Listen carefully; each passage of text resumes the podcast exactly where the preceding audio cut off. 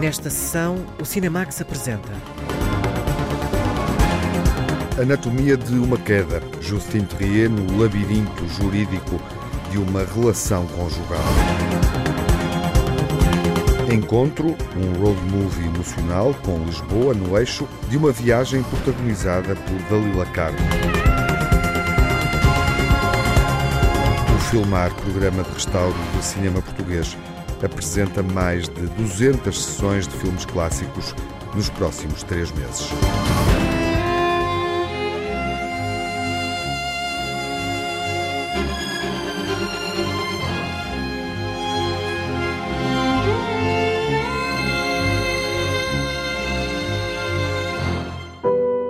Anatomia de uma Queda, o filme de Justin Trier, premiado com a Palma de Ouro no Festival de Cannes e candidato a cinco Oscars, abre múltiplas possibilidades para explicar uma tragédia.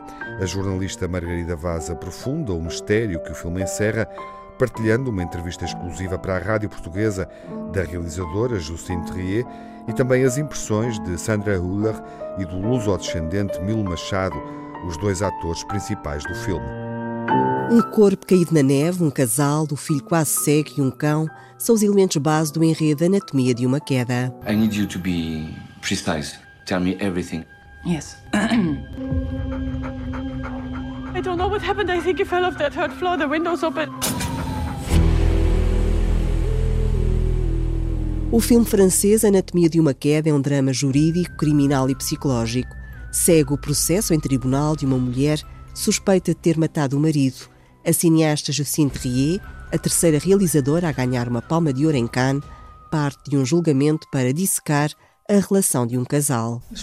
A ideia era entrar na mente de uma mulher e usar o filme de um julgamento para colocar essa mulher na posição, não de nos contar a sua história, mas de se justificar perante as acusações dos outros. Por outras palavras, são os outros que falam constantemente por ela. Dizem que ela é isto ou aquilo e ela diz que não. Eu não sou essa mulher. Portanto, no final, é usar o filme de género, o filme de um julgamento, para contar a história da vida dessa mulher, do casal e da família família. Justine Trier, vencedora da distinção de melhor realizadora nos prémios do cinema europeu, idealiza personagens complexas. Em Anatomia de uma Queda, a protagonista é uma mulher forte e livre. É verdade que, quer sejam masculinas ou femininas, considero sempre as personagens complexas. Não digo a mim própria, esta é uma mulher que vai ser forte ou algo do género. A verdade é que ela é alguém que parece estar numa posição bastante dominante, mas, tal como todos os seres humanos, ela é uma pessoa complexa, com fraquezas e por aí adiante.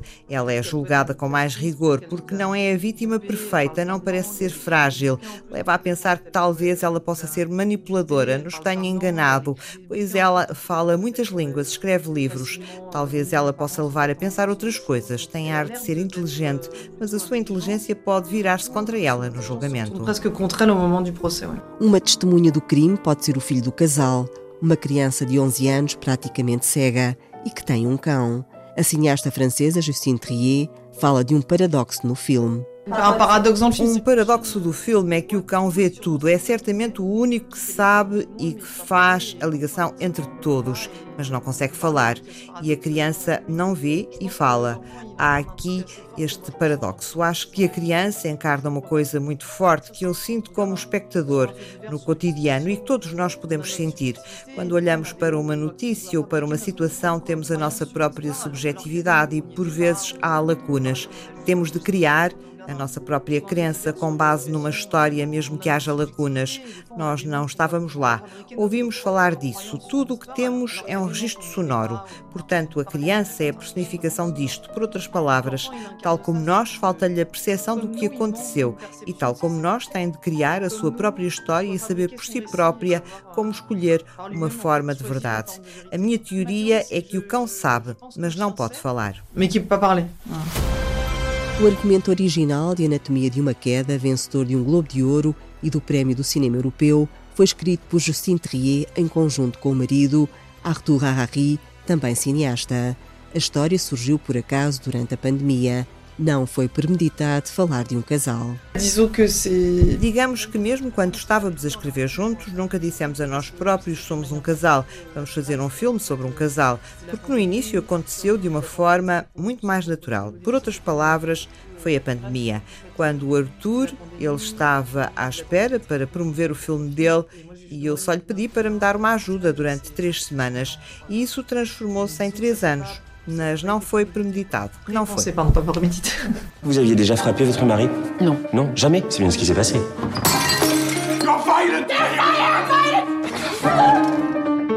O julgamento em Anatomia de uma Queda é um retrato do que acontece nas audiências nos tribunais franceses.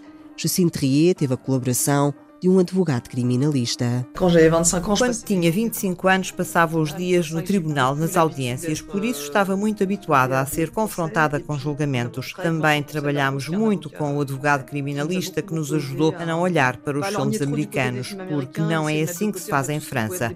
O filme é realmente ancorado em França.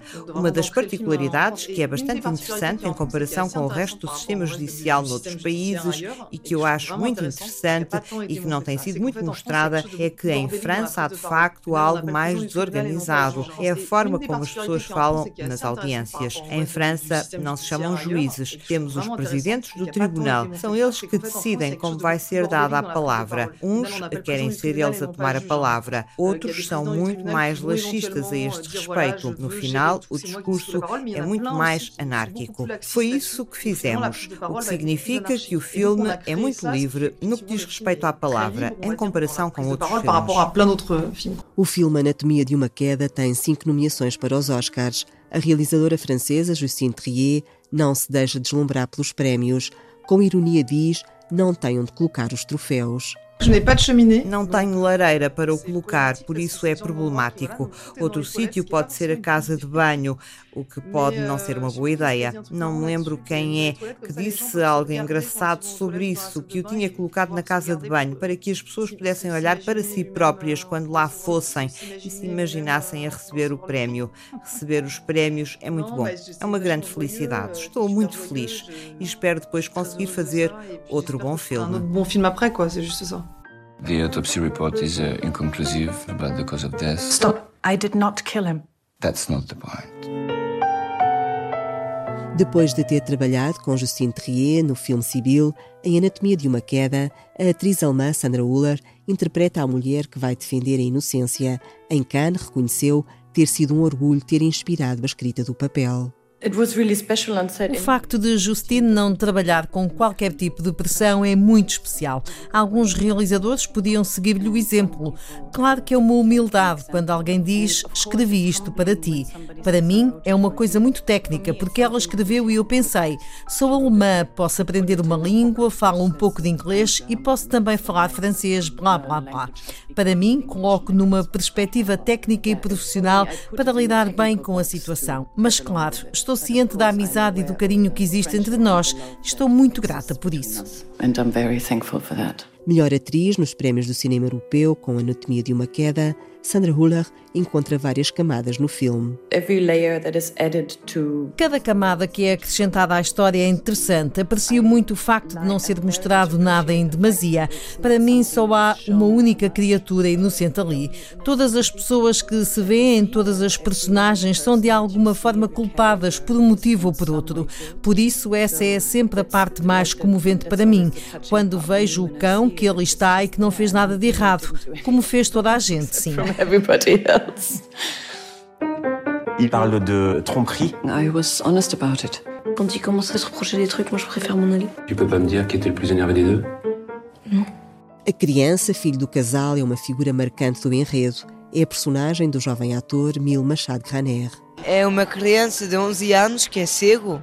Não é totalmente cego, mas é, é muito.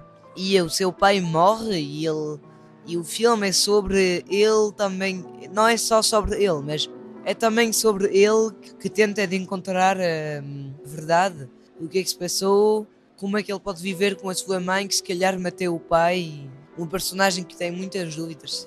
Irmão do ator Solan Machado Caner, Mil Machado Caner é lusodescendente, o pai é francês e a mãe é portuguesa.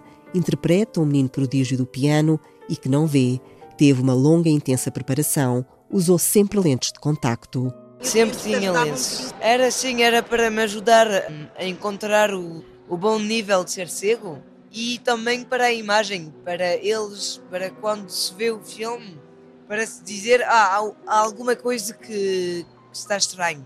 Eu tive uh, uh, muitas preparações para o nível de, de ser cego, para o nível de tocar piano, foi muita preparação para interpretar bem a minha personagem e também para tocar piano. Foi muito, muito tempo, foi cinco meses de, de se reinar. As filmagens de Anatomia de uma Queda decorreram nos Alpes franceses, mas a neve não foi problema. Entre as cenas mais difíceis, Mil Machado Raner e Lejuma, que teve de repetir várias vezes, seguindo as orientações da realizadora. Eram todas complicadas, mas há uma que era muito, muito complicada. É? Eu acho que daria a reconstituição, que era muito difícil porque levou muito tempo.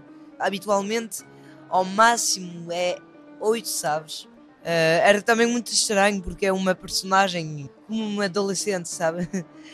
E então ela, ela estava-me pedir coisas que eu não compreendia, encontrar o estado, co coisas que eu assim que eu nunca que eu nunca expressei. Então passámos para exercício e tudo para chorar. Fácil foi trabalhar com o cão, recorda o ator de 15 anos, Mil Machado Raner. Há tantas coisas sobre dizer, para dizer sobre esse cão. Sim, é muito inteligente, claro. É, e ele fazia. Não sei como, como é que se diz isso? Ele fazia proposições de jogo. Ele uh, sim, ele compreendia tanto bem que correspondia muito, sim. Tive muito cumplicidade porque também uh, eu era único, a única pessoa a poder lhe dar miminho e tudo para, para ele saber quem, com quem é que ele pode jogar. Brinqueámos muito e, e sim, nós compreendíamos. Na corrida aos César, Mil Machado Caner é um forte candidato à distinção de melhor revelação masculina. O jovem ator confessa que, quando estavam a filmar, não faziam ideia do sucesso que o filme iria alcançar. Nunca, nunca percebiam, não. Não, pensíamos que ninguém ia ver o filme. Bem, em facto, somos é, é 1 milhão e, e 300 mil espectadores em França. É, é incrível.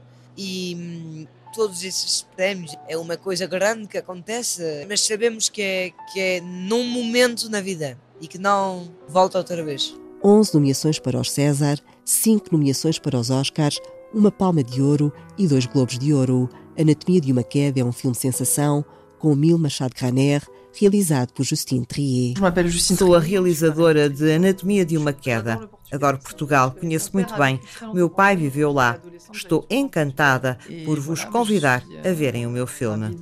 Convidar para vir ao filme. Olá, chamo-me Milo Machado Graner, tenho 15 anos, sou francês e português. Espero eu que os ouvintes da Antena 1 vão ver o filme em que eu estou, que se chama Anatomia de uma Queda. Obrigado. Está feito o convite para desvendar este drama emocional e familiar, um filme de tribunal muito diferente. Podemos perguntar se se trata de um acidente, suicídio ou homicídio, mas a questão, em boa verdade, é outra. Até onde é que podemos confiar no testemunho da mulher suspeita? Anatomia de uma Queda, o filme premiado com a Palma de Ouro no Festival de Cannes, está nomeado para cinco Oscars da Academia, incluindo o melhor filme e realização, e é candidato a 11 Césares, os prémios do cinema francês. Vamos marcar encontro com a jornalista Lara Marques Pereira e a atriz Dalila Carmo para descobrir a narrativa de um road movie que foi filmado em Lisboa e Cabo Verde. Uma mensagem no telemóvel precipita a ação. Alain, um homem em luto pela morte da mulher, resolve vender a casa que foi da família em Gante, na Bélgica, para poder seguir a sua vida. C'est notre maison. C'est la maison de maman. Tu comprends rien en fait. Tu penses qu'à toi. Arrête, arrête de m'agresser, Chloé. Arrête, arrête. Ce n'est qu'une maison. Je la vends pour continuer ma vie et payer mes dettes.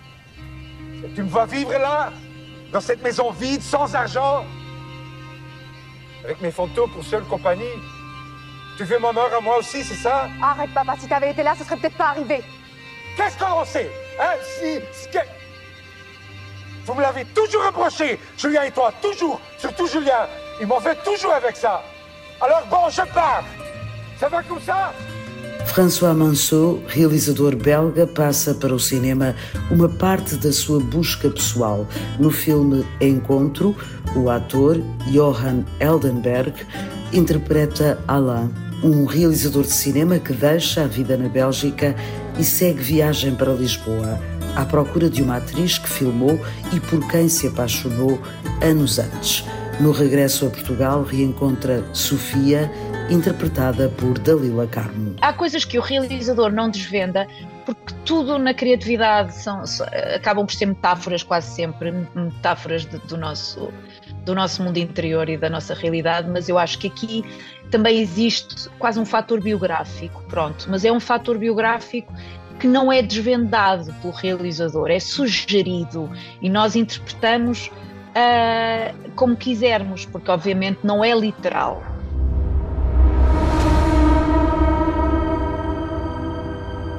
Tu as disparu. Mais tu es là dans les images. Je reprends mon caméra pour te retrouver dans mon viseur. L'envie me prend de terminer ce film avec toi. Où que tu te trouves.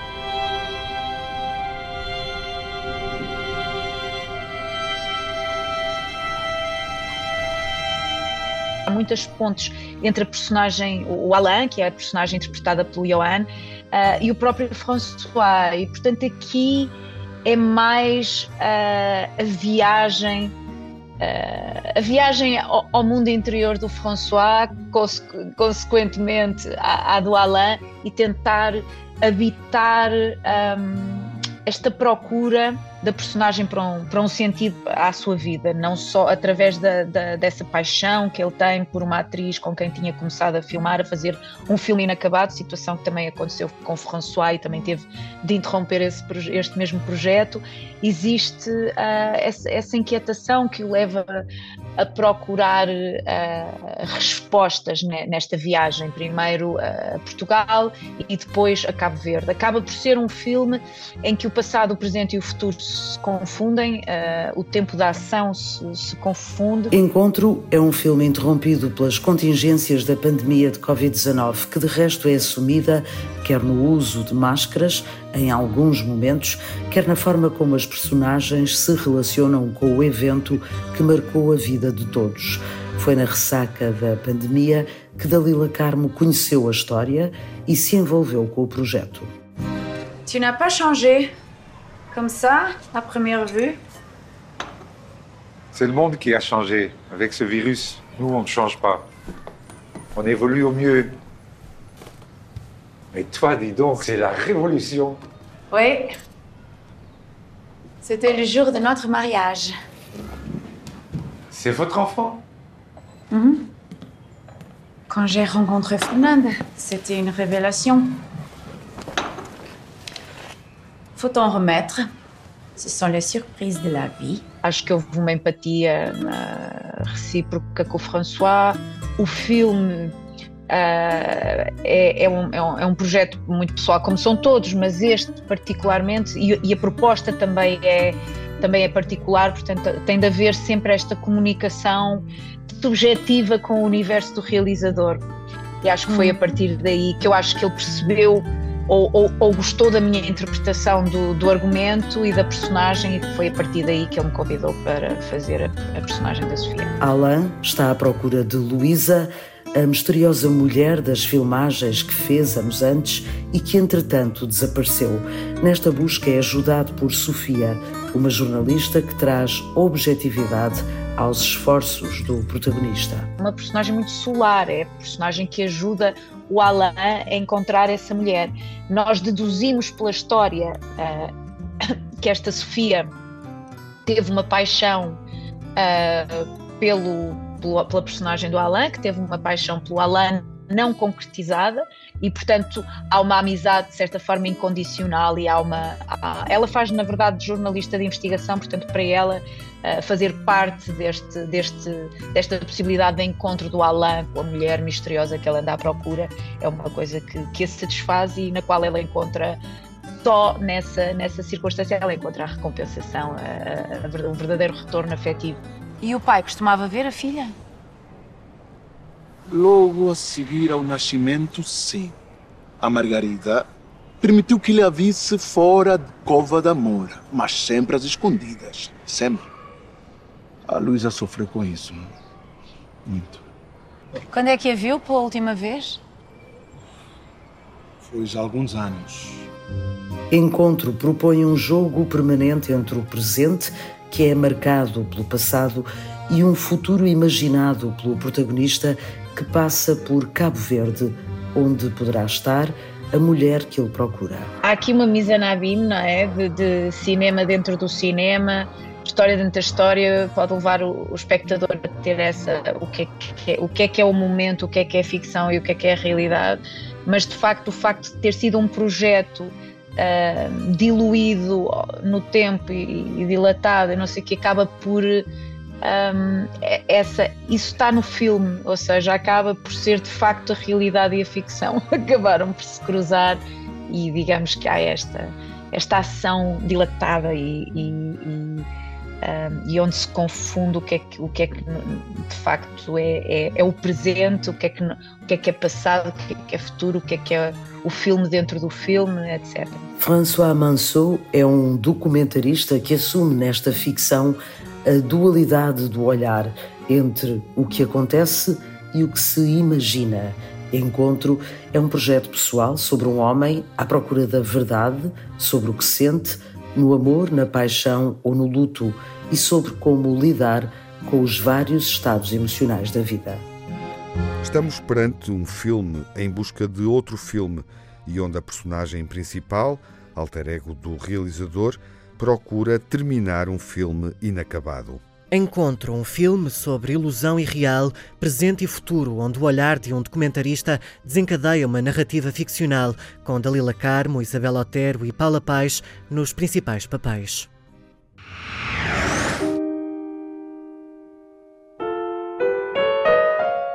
Está quase concluído o plano de restauro e digitalização de cinema clássico português, do projeto Filmar, da Cinemateca. Uh, e esta nova etapa, esta etapa final, digamos assim, do projeto é assinalada através de uma ampla programação uh, de cinema clássico que vai acontecer durante os próximos três meses com cerca de 200 sessões uh, em todo o país. É um momento para reencontrarmos Tiago Bartolomeu Costa, o coordenador do Filmar. Olá, Tiago, viva! Olá, Tiago, muito obrigado pelo convite e pelo acompanhamento a este projeto. E agora estamos uh, aqui para falar uh, de um programa muito extenso, que não vai caber, obviamente, com todo o pormenor e minúcia nesta conversa. Podemos falar de uma festa de cinema clássico português como nunca aconteceu? Eu gostaria muito de acreditar que sim, ou pelo menos naquilo que é o entusiasmo com que as propostas que foram sendo feitas aos diferentes parceiros, que são muitos e diversos, encontrou na possibilidade de nos reunirmos à volta de diferentes filmes e com eles ajudarmos a construir um património referencial comum de uma história que foi sendo muitas vezes posta de lado ou maldita e que tem aqui a possibilidade de encontrar a partir de títulos diversos em datas próximas e em territórios que às vezes são porta com porta a, a possibilidade de dar ao público uma ideia de que o cinema português se escreveu com diferentes histórias e diferentes protagonistas e que o mar é aqui um ponto de encontro e de união, mas sobretudo o início de um diálogo de como podemos olhar para o cinema português. Uhum. Um, e este uh, programa que vai acontecer permite uh, exibir uh, em diversas cidades do país ao longo de três meses grande parte dos filmes restaurados, a totalidade? Grande parte, porque, grande parte. Sim, grande parte, porque o objetivo inicial de digitalização de 10 mil minutos foi contabilizado como nós podendo fazer cerca de 70 ou 80 filmes, uhum. pensando que, em média, uma longa-metragem tem 100 minutos e que depois acrescentaríamos algumas curtas-metragens. Na verdade, nós digitalizamos já mais de 10 mil minutos e digitalizamos pelo menos contas agora do início do ano de 2024, digitalizamos 150 títulos. É claro que aqui estão longas e curtas-metragens, há muitas curtas-metragens, um, mas sobretudo são curtas-metragens que são amplas nessa abordagem, porque tanto são encomendas institucionais uh, feitas durante o regime fascista do Estado Novo, como são encomendas com intuitos promocionais feitas por diferentes empresas nos anos 60 e 70 a uma vaga de realizadores que iria mudar a história do cinema.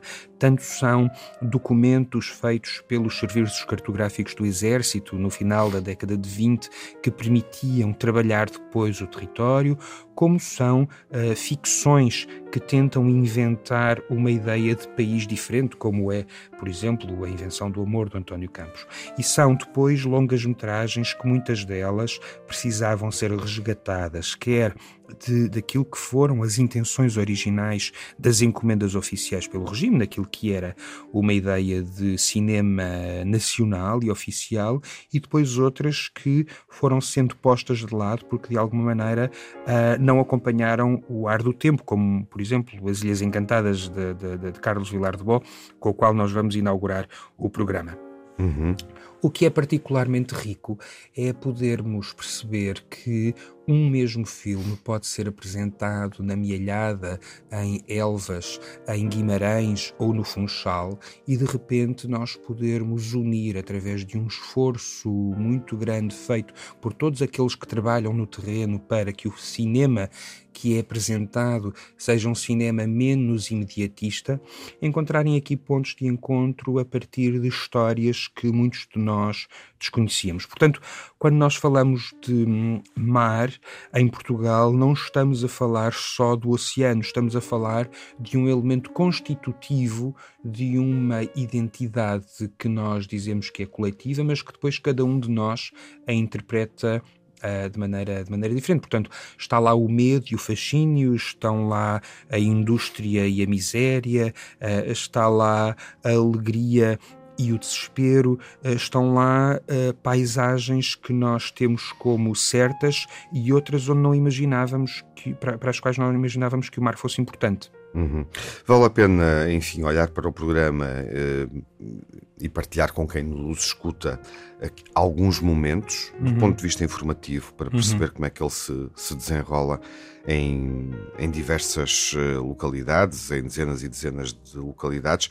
Por exemplo, olhando para a programação uh, que acontece no Funchal, que é uma programação eh, desenvolvida ao longo do mês de fevereiro, uhum. uh, com várias uh, sessões de filmes que foram rodados, especificamente no uhum. Funchal, no Algarve, no Cineteatro Loutano, há uma maratona de filmes digitalizados que foram rodados no Algarve. Vai acontecer em Leiria um ciclo dedicado a António Campos, cineasta natural de Leiria, com a exibição de 14 filmes no Teatro Miguel Miguel Franco, em, em, em março.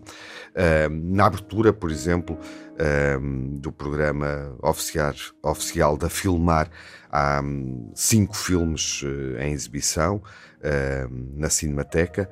mais tarde, ainda na Cinemateca, filmes que são adaptações literárias, longas-metragens, acompanhadas de curtas-metragens norueguesas, porque há aqui uma ligação do Filmar uh, à Noruega, sobre a qual poderás falar. Enfim, são alguns dos momentos, não os vamos identificar todos, e ao longo desta programação há um filme também que se destaca, vale a pena referi-lo, como é óbvio, que é As Ilhas Encantadas. Ele vai surgir aqui, um, vai, vai, ele, ele surge num lugar mais nobre, digamos assim, porque poderá ser visto em diversos locais, não é? Sim, na verdade, o, o programa foi pensado muito em diálogo com todos aqueles que quiseram receber os diferentes filmes. O Filmar teve ao longo do seu, eh, do seu curso várias colaborações com muitos festivais. Foi, aliás, graças aos diferentes festivais em Portugal que nós pudemos alcançar uma notoriedade e um reconhecimento de que era importante apresentar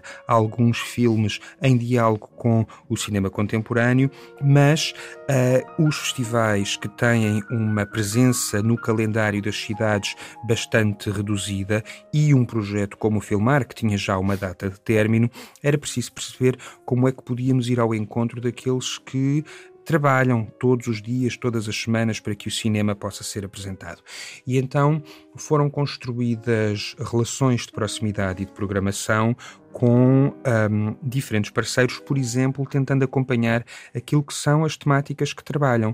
Os exemplos que dás do, do ciclo que fazemos no Funchal, com o Funchal Screenings, em Loulé, uh, com, com, diferentes, com diferentes títulos que abrangem toda a região, toda a região do Algarve, por exemplo, dialogam com um ciclo pensado para Santarém, no que vai acontecer em colaboração com o Cine Clube de Santarém, no Teatro Sá da Bandeira, que recupera alguns filmes que foram estreados no Festival Internacional de Cinema de Santarém, desde a década de 70, por exemplo.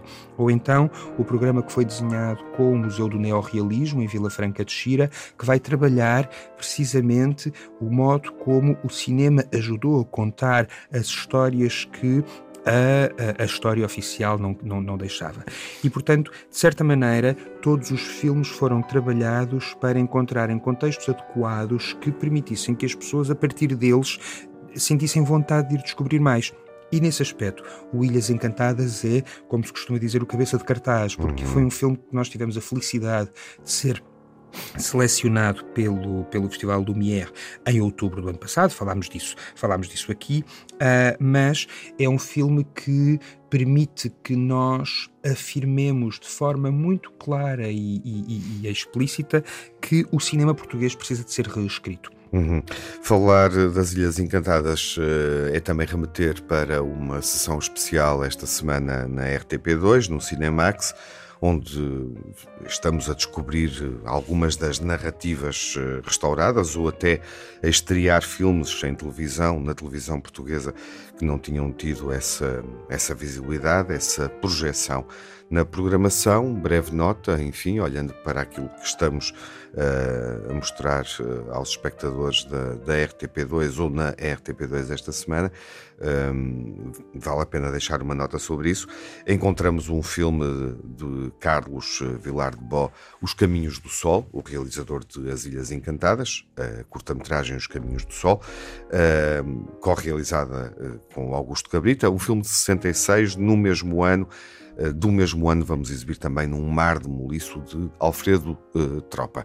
É esta a nossa sessão, a proposta para, para esta sessão Cinemax, que de certa forma assinala o início desta programação, Tiago. Sim, absolutamente, e que tem uma importância fundamental para aquilo que nós estávamos aqui a falar, que é ajudar a ler, ajudar a ver.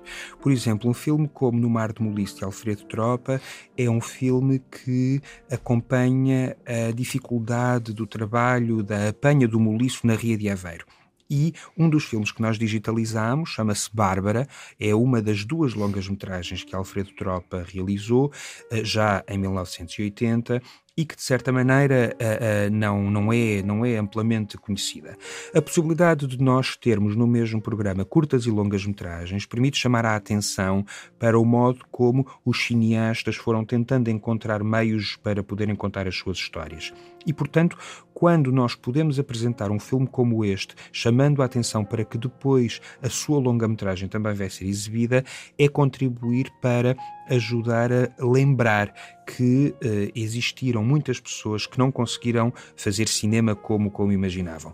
O caso do Carlos Vilar de Bó e do Augusto Cabrita, que se encontram neste filme As Ilhas Encantadas e que depois vão realizar este Caminhos do Sol, que é um abecedário do imaginário, do imaginário coletivo, um, é também a possibilidade de nós mostrarmos como o, o, mesmo território pode ser filmado de diferentes formas. É claro que depois as coisas aqui todas uh, interligam-se, porque Alfredo Tropa, que foi assistente de Augusto Cabrita no filme Catembo, de Manuel Faria de Almeida, que depois trabalhou com Alfredo Tropa, que, que encomendou a Augusto Cabrita e a Fernando Lopes, portanto, de repente, nós estamos sempre a falar de uma espécie de ondas que vão e vêm com as mesmas com as mesmas personagens criando diferentes narrativas e diferentes possibilidades.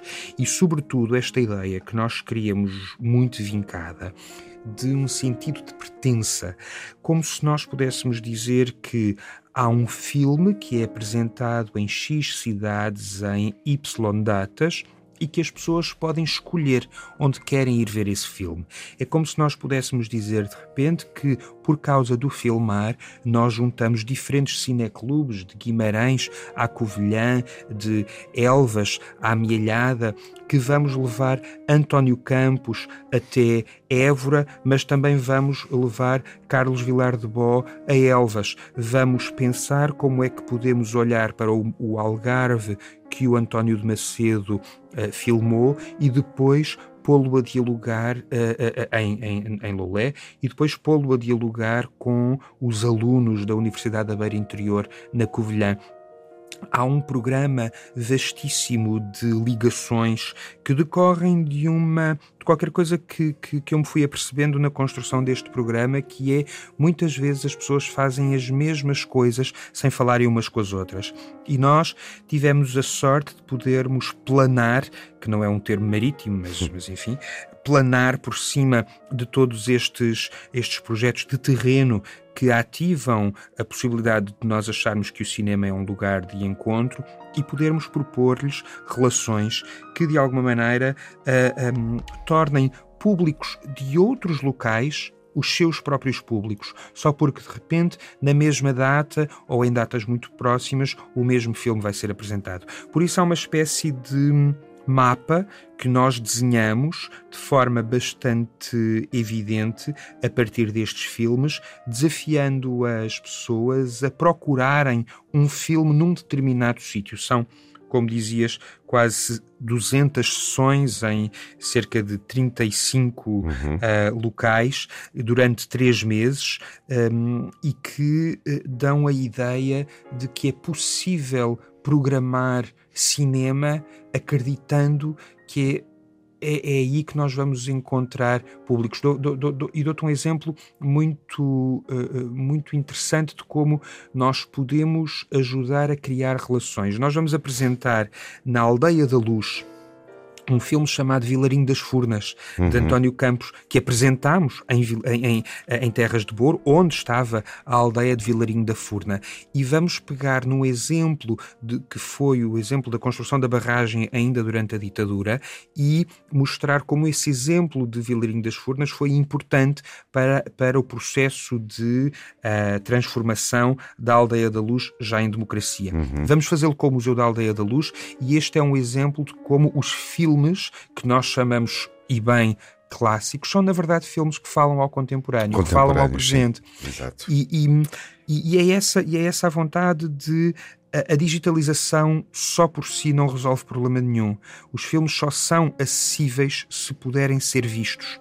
E, portanto, esta, esta vaga de fundo que nós criamos um, até 30 de abril é uma, um presente que, que, devolve a quem muito nos deu ao longo destes três anos, um presente que devolve uma ideia outra de cinema em que o mar é apenas uma hipótese de encontro. Uhum.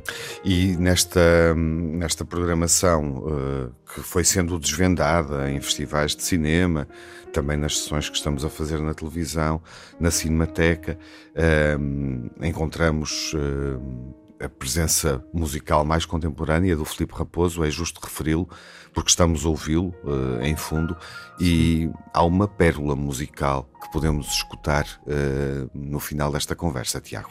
Sim. Num, o... num filme muito específico. Sim, o Filipe Raposo foi convidado pela Cinemateca para musicar, para compor para o, para o filme Nazaré Praia de Pescadores, realizado por uh, José Leitão de Barros em 1929. Esse filme foi, foi depois integrado numa edição em DVD Onde está o Maria do Mar, que Leitão de Barros também realizou, e nós desafiámos o Filipe Raposo a refazer em parte esta, esta partitura para acompanhar uma exposição que vamos fazer em Vila do Conde que se chama Animar em que vamos trabalhar cerca de 35 filmes para o público escolar e não só. E o Filipe uh, ah, um, pegou nesta partitura que já havia construído e criou uma paisagem sonora, que é de certa maneira aquilo que o Bernardo Sassetti também fez para esse Maria do Mar uhum. e para o qual escreveu uma canção uh, ah, um, que é de forma muito comovente interpretada pela Filipa Paz, que nós tivemos a sorte de cada vez que uh, apresentámos o filme com, com, com a Orquestra uh, Sinfonieta de Lisboa tê-la connosco, é uma canção que o Bernardo Sassetti liga um, 1999, 2000, quando, quando a escreveu pela primeira vez, com o período no qual o Leitão de Barros realizou o filme, em 1930. Estas pontos reforçam a ideia de que é sempre possível, a partir destas imagens, tentar perceber como é que nós nos refletimos. E se nós abrimos o programa de sessões públicas com o Maria do Mar no teatro onde o filme estreou, o Teatro São Luís em Lisboa, era da maior justeza que nesta emissão em que nós uh, damos o, o pontapé de arranque ou batizamos, uh, uh, batizamos o barco que agora sai, trazermos, trazermos a voz da Filipa Paz e o piano do Bernardo Sassetti que, lembram, que lembram a história do Maria do Mar. É isso, e é com essa interpretação de Filipe Paz, Bernardo Sassetti, que terminamos, Tiago, terminamos marcando o encontro, ainda esta semana, no Cinemax, na RTP2 e, obviamente, no decorrer deste grande trimestre de cinema clássico restaurado, noutros eh, momentos em que seja oportuno olharmos para esta preciosa programação. Obrigado. Muito obrigado.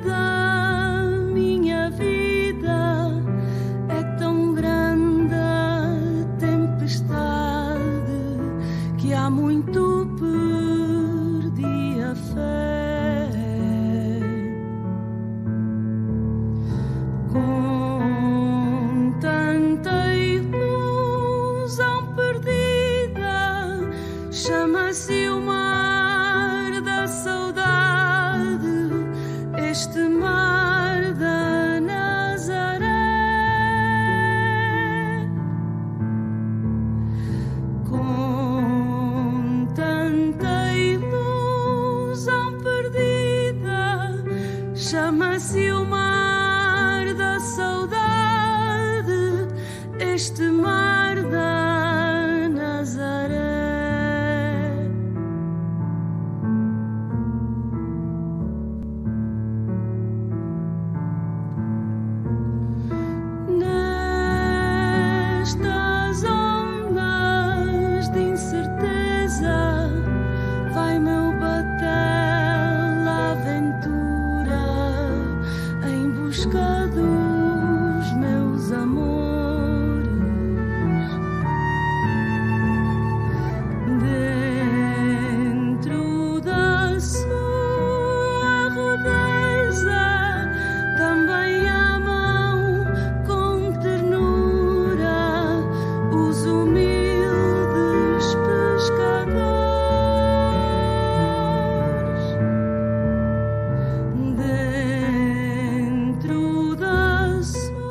Filipa Pais, na banda sonora de Maria do Mar, um dos clássicos restaurados pelo Filmar.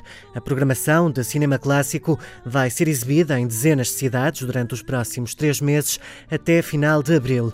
Na sessão do Cinemax Curtas, esta semana, pode ver Num Mar, de Moliço, de Alfredo Tropa, e Os Caminhos do Sol, de Carlos Vilar de Bó e Augusto Cabrita, ambos de 1966. Estreia quinta-feira, à meia-noite, e repete à uma da madrugada de domingo para segunda-feira na RTP2. What a bunch of vampires. You don't say. Miami as a sole agent. O Pior Homem de Londres é uma personagem de Arthur Conan Doyle. You drove our brother insane. Ingrates. I made Dante Gabriel Rossetti what he was! Mark my words! O Pior Homem de Londres também é Albano Jerónimo, no novo filme de Rodrigo Areias, que vai estar em destaque na próxima sessão, quando estrear nos cinemas nacionais. Até lá, fiquem bem, saúde! No Cinemax correm os créditos finais. Edição, coordenação de Tiago Alves e Lara Marques Pereira. Sonorização de Cláudio Calado. Pós-produção de Rui Fonseca. Banda sonora original de Cinemax, da autoria de Nuno Miguel e remisturada por César Martins. O Cinemax é um canal de cinema em português. Pode ver as sessões de curtas-metragens na RTP2 e ouvir as emissões na Antena 1 ou em podcast. Encontra toda a atualidade na página digital rtp.pt Cinemax e também nas redes sociais. Torne-se fã no Facebook e siga-nos no Twitter.